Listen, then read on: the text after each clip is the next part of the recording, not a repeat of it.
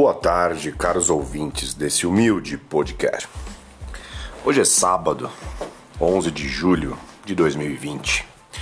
A pandemia está acabando.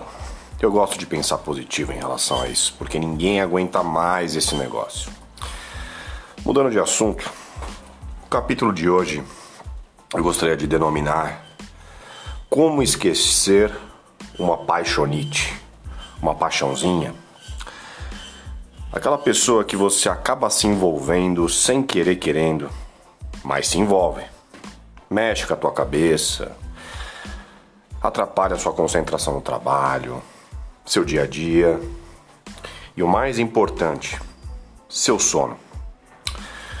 Pois é, parece difícil esquecer e muitas pessoas tendem a fazer o errado, que é contatar de novo essa pessoa. A grande diferença entre a paixonite e um futuro namorado ou namorada é que o futuro namorado ou namorada ele te traz mais segurança, é uma pessoa que você confia mais, é uma pessoa mais estável e menos cheio de emoções. Já a paixonite é uma montanha russa de emoções. Mexe com a tua autoestima, mexe com a sua segurança e te deixa maluco ou maluca. Pois é, existem técnicas para você poder se livrar disso. A primeira é muito simples. Você precisa tomar uma decisão. Essa pessoa, você quer que fique na sua vida ou você quer tirar da sua vida? Ela te faz bem ou te faz mal? Decidiu tirar? Tire.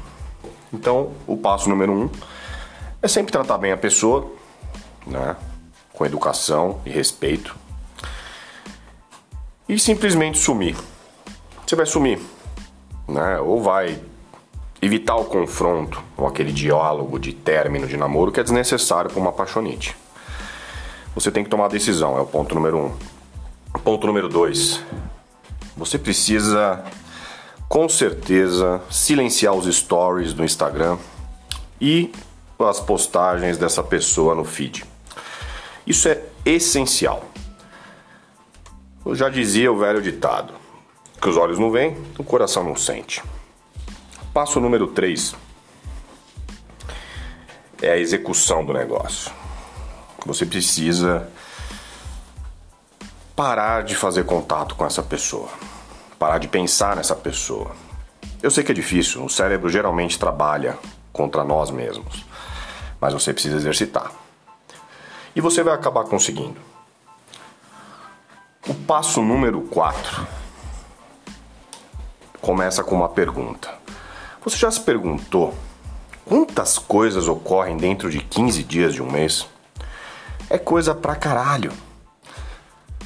15 dias sem contato, sem visualizar, sem ter nada com a pessoa são suficientes para você voltar pro seu corpo. Para você voltar a dormir tranquilo, para você voltar a não pensar na pessoa e você vai até ver a pessoa com outros olhos, não de desprezo, jamais.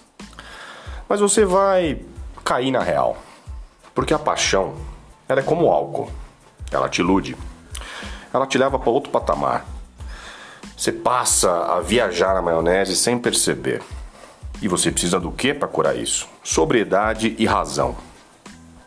Se você puder evitar nesses 15 dias álcool em excesso, acredito que seja bom.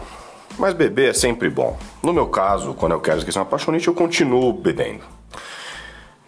E cada pessoa lida de um jeito. Algumas pessoas preferem ficar com outras pessoas para esquecer aquela pessoa. Eu acho legal ficar 15 dias sozinho nesse período que você quer esquecer a pessoa.